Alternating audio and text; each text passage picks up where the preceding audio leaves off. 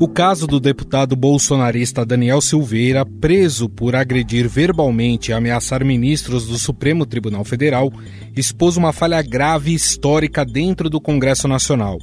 A Câmara e o Senado têm demorado a analisar casos de parlamentares nos seus respectivos conselhos de ética.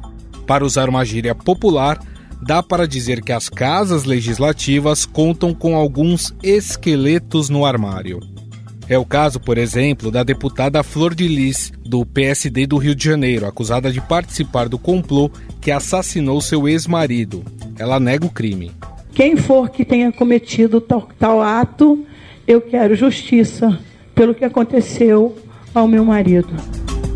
O Conselho de Ética, que voltou a se reunir virtualmente nesta terça-feira, abriu processo de cassação contra a deputada. Mesmo assim, Flor de Lis continua exercendo a função de parlamentar, mantendo seu gabinete em funcionamento e podendo, inclusive, indicar o pagamento de emendas por parte do governo federal.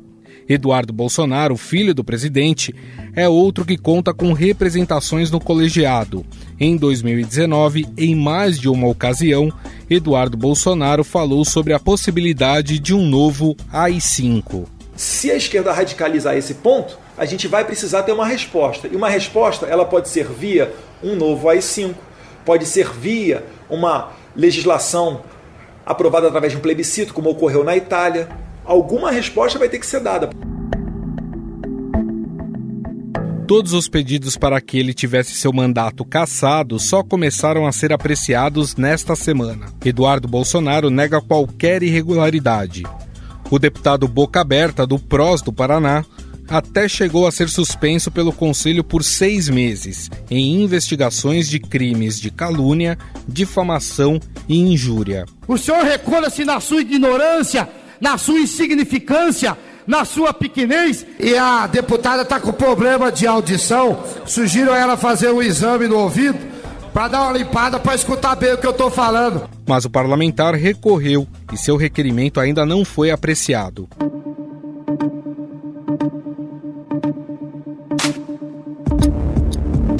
Outro caso que chama atenção é o do deputado Wilson Santiago do PTB da Paraíba. O parlamentar chegou a ser afastado pelo STF após acusações de desvio de verbas em obras contra a seca no sertão paraibano. O mérito dos fatos me parecem muito graves e precisam ser apurados na esfera penal pelo Supremo e na esfera de decoro pela Comissão de Ética da Casa. No entanto, a Câmara devolveu o mandato do deputado e seu caso está parado há mais de um ano. Na legislatura que corresponde ao período entre 2015 e o fim de 2018, foram 27 representações e apenas duas punições. Em 2019, foram 21 representações. A maior parte delas ou foi arquivada ou sequer foi votada. No Senado, o quadro é praticamente o mesmo. O senador Chico Rodrigues, do DEM de Roraima, foi pego escondendo dinheiro dentro da cueca durante uma operação de busca e apreensão da Polícia Federal em sua casa. Ele é investigado por possíveis desvios de verba da saúde em seu estado. Acordei em meio a pessoas estranhas em meu quarto. Num ato de impulso, protegi o dinheiro do pagamento das pessoas que trabalham comigo. Se levassem esse dinheiro, ninguém iria receber nessa semana. Não era dinheiro de corrupção. Após um pedido de afastamento, o senador voltou ao cargo sem que sua situação tenha sido apreciada pelo Conselho de Ética. Só em 2020 foram oito pedidos de procedimentos disciplinares no Senado. Um dos principais alvos é Jorge Cajuru, do Cidadania de Goiás, por ataques contra adversários, como por exemplo o senador Vanderlan Cardoso do PSD. E convivendo com ele, via o ódio que ele sentia das pessoas, a mentira dele quando usa a palavra de Deus. Tanto que todos e todas já ouviram o que eu penso dele. Mas o principal caso a ser analisado pelo colegiado é de outro filho do presidente, o senador Flávio Bolsonaro do Republicanos do Rio de Janeiro. O que é que eu tenho a ver que a pessoa faz com, seu, com seus recursos, do seu, seu trabalho? Todos trabalhavam. Se deixa o salário todo na conta, se tira 100%, se tira 30%, se... não importa, eu não tenho nada a ver com isso. A pessoa faz o que quiser com o dinheiro que é dela. A história você já conhece. O senador é investigado em processo que apura um esquema criminoso de rachadinhas no seu gabinete quando era deputado estadual no Rio de Janeiro. Ele nega qualquer irregularidade.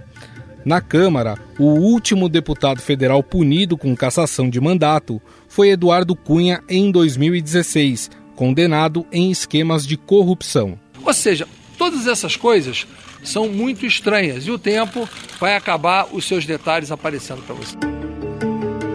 E para falar sobre esse assunto, convidamos o cientista político Vitor Oliveira, da consultoria Pulso Público.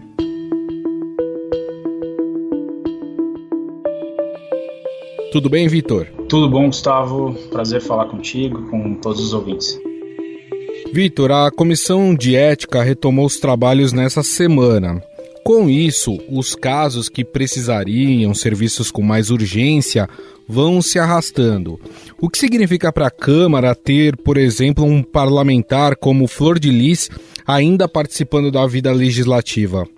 Primeiro, que é um problema muito sério para a imagem do parlamento e tudo que é um problema para a imagem do parlamento afeta também o sistema democrático de forma geral, né? Todas as instituições. Quando a gente tem uma pessoa cuja prisão, né, é decretada, o caso redundou até aqui no uso de uma tornozeleira eletrônica, ou seja, uma pessoa que já está sob uma grande suspeição e cujo processo criminal mesmo já está bastante avançado, né?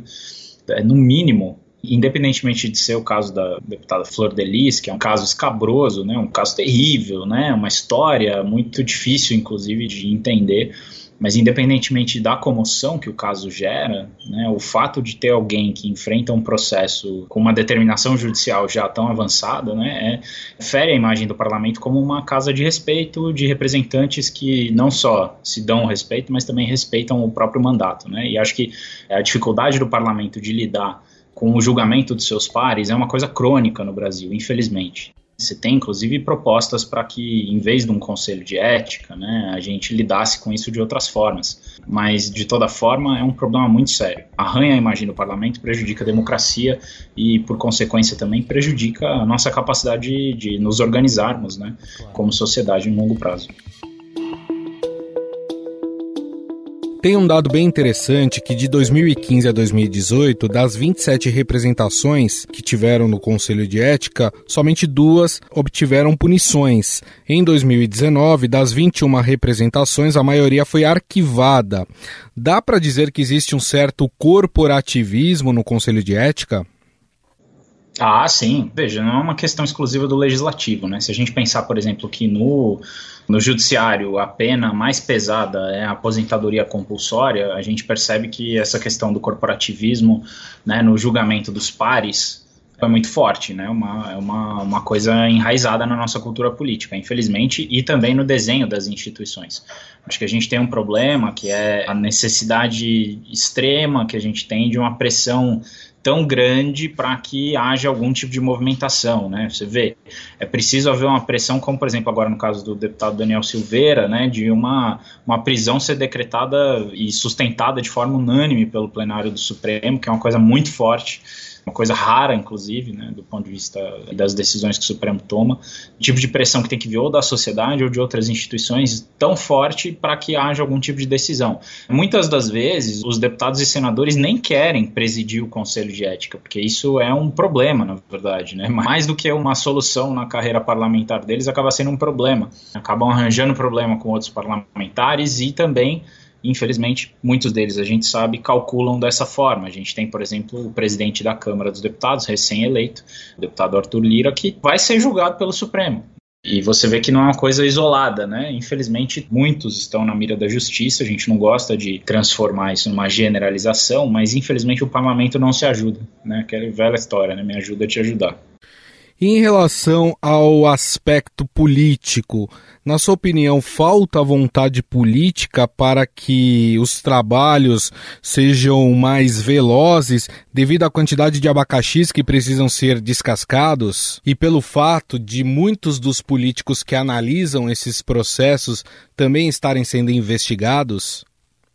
Com certeza. Tem uma questão ali que eu acho que é necessário a gente separar. Uma coisa é preservar o livre exercício do mandato parlamentar. Né? Então, assim, a questão do parlamento precisar de alguma forma apitar depois que a justiça condena, eu acho uma coisa relevante, porque a gente sabe que, especialmente não apenas no Supremo, e agora com as revelações recentes sobre a Operação Lava Jato, mas a gente tem muitas informações e histórico de vezes em que a justiça, né, promotores e juízes, enfim, utilizaram politicamente dos seus poderes para, de alguma forma, ou se candidatar depois, ou ter algum tipo de impacto com relação a, ao livre funcionamento da democracia também.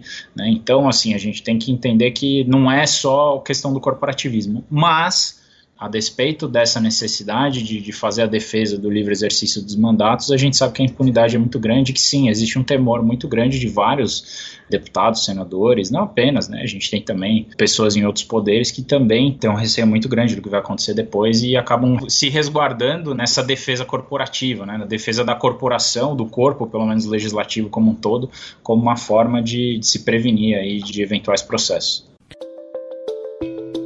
Nós conversamos com Vitor Oliveira, cientista político e diretor da consultoria Pulso Público. Vitor, mais uma vez, muito obrigado. Valeu, grande abraço para você e para todos os ouvintes e ouvintes.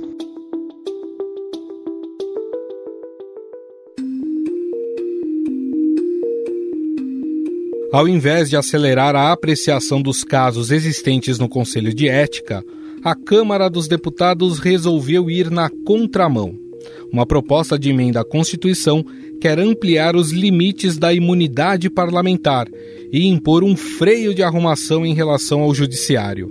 De acordo com o texto, só será permitida a aplicação de medidas cautelares contra parlamentares, como o afastamento de um deputado após decisão da maioria do plenário do STF. E quem nos explica sobre essa PEC e como ela vem sendo construída é o repórter do Estadão em Brasília, Vinícius Valfré. Tudo bem, Vinícius? Olá, Gustavo ouvintes. Obrigado pelo convite. Quer dizer que a Câmara dos Deputados está reagindo ao que aconteceu com o deputado Daniel Silveira e está propondo uma PEC que pode ampliar a imunidade dos parlamentares? É verdade, Gustavo. Os líderes partidários obviamente não falam aí em reação, mas admitem ali reservadamente que eles estão querendo fazer um freio de arrumação nessa relação com o Poder Judiciário, depois desse desgaste enorme que se criou uh, com a prisão em flagrante de um deputado federal, o Daniel Silveira, lá por conta daquelas, daqueles ataques a ministros do Supremo. Ah, e para isso, uh, Gustavo, eles elaboraram uma PEC por ordem do presidente da Câmara, o deputado Arthur Lira. Ele fez ali uma comissão informal de deputados que, que atuam nessa área do direito para elaborar uma proposta de emenda constitucional para corrigir o que eles, que eles consideram aí desequilíbrios nessa relação entre o legislativo e o judiciário, principalmente. Grande parte dos parlamentares já deu ok para que essa, essa PEC seja votada e seja aprovada? Ela foi apresentada, é, Gustavo, ela foi protocolada com a assinatura de quase 190 deputados. Para que uma PEC seja protocolada, ela precisa de assinatura de 171. Há um acordo nos bastidores é, da Câmara porque pesam ali questões corporativas, né? Hoje foi o deputado Daniel Silveira e amanhã pode ser é, qualquer um outro deputado. Esse é o sentimento ali que, que aflora nas conversas com esses líderes partidários. Há um entendimento de que o Daniel Silveira, de fato, exagerou nas, nas declarações naquele vídeo que ele divulgou com ataques a ministro do Supremo, mas há uma preocupação por parte da Câmara também de colocar ali alguns limites à atuação do, do Judiciário, e inclusive para protegê-los mesmo. Ali pesa esse espírito de corpo é, entre os deputados. o fato de uma prisão em flagrante ter sido determinada por um ministro do Supremo, assim como outros casos em que decisões monocráticas, né, individuais de magistrados acabam limitando ali a atuação parlamentar, e isso repercute muito mal entre os deputados. E, e nessa PEC, Gustavo, tem alguns uhum. pontos assim que são é, bastante é, é, significativos no sentido de aumentar a blindagem, digamos assim, de parlamentares, como, por exemplo, medidas cautelares contra deputados e senadores só serão aceitas se referendadas pela maioria do Supremo e evitando aí decisões individuais de ministros. Outro ponto, por exemplo, é aquele que vai passar a exigir também que o plenário do Supremo dê aval para qualquer medida de busca e apreensão que é, é determinada por qualquer órgão do judiciário e aconteça dentro do Congresso ou em residência parlamentar. Há um incômodo também de deputados que, por exemplo, juízes de primeira instância é, ou de outras esferas do judiciário determinem essas medidas sem o aval do Supremo. Em outro ponto também bem polêmico da, dessa PEC, que foi apresentada nesta quarta-feira, é o que passa para passa a custódia de um parlamentar preso em flagrante para a Comissão de Justiça da casa a qual ele pertence. É, então, por exemplo, quando um deputado é preso em flagrante, não é o juiz, não é o magistrado que define se ele vai ficar preso em casa, se ele vai ficar preso na, na casa dele, ou se ele vai ficar preso numa, numa unidade da polícia.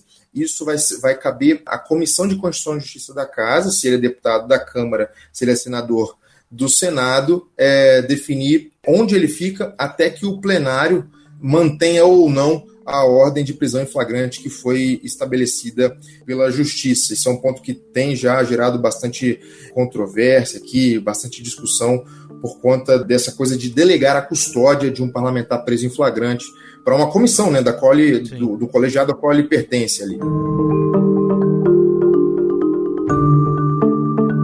Bom, você citou o caso do deputado Daniel Silveira e parece que já há uma movimentação ali para aplicar uma pena mais branda para o deputado, é isso, Vinícius? É isso, Gustavo. A gente pode dizer, inclusive, que a preço de hoje, no Congresso Nacional, na Câmara dos Deputados, o deputado Daniel Silveira não deve ser punido com a cassação no Conselho de Ética. O fato de a representação contra a deputada Flor de Lis, do PSD do Rio de Janeiro, é, ter começado a tramitar junto com a representação contra o Daniel Silveira, isso acaba ajudando o, o deputado que é aí da ala mais é, extremista é, da Câmara.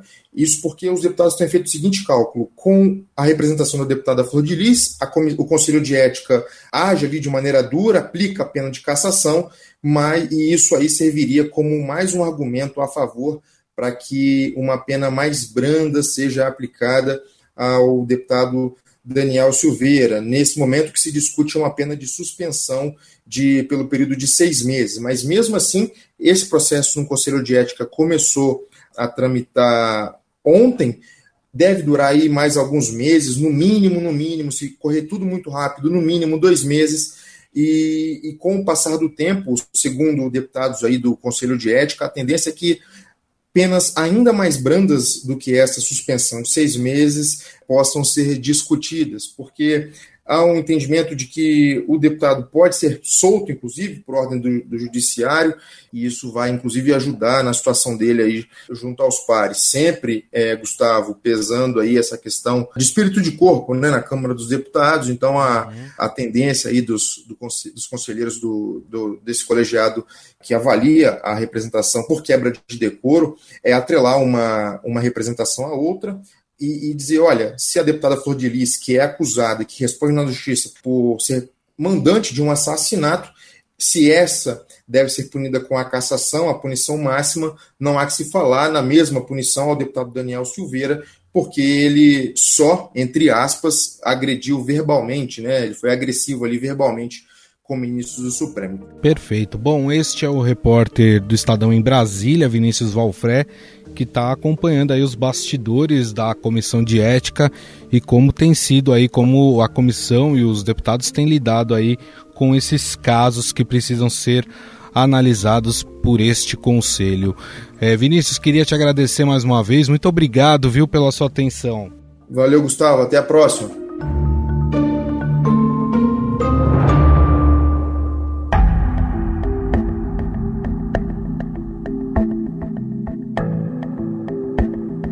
Estadão Notícias.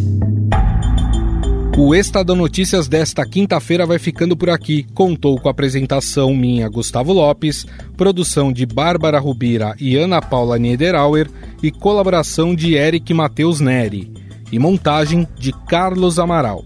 O editor do núcleo de áudio do Estadão é Emanuel Bonfim e o diretor de jornalismo do Grupo Estado é João Fábio Caminoto. Mande seu comentário e sugestão para o nosso e-mail podcast@estadão.com. Um abraço e até mais. A vacina protege você e protege os outros. Por isso, quanto mais gente disser vacina sim, mais protegido todo mundo vai ficar. Quando for a sua vez, vai até lá, levanta a camisa e mostra o braço. Mostra para todo mundo que você diz sim. Sim para esperança, sim para a volta do abraço, sim para a vida. Vacina sim. Uma campanha do Consórcio de Veículos de Imprensa para todos. Vacina sim.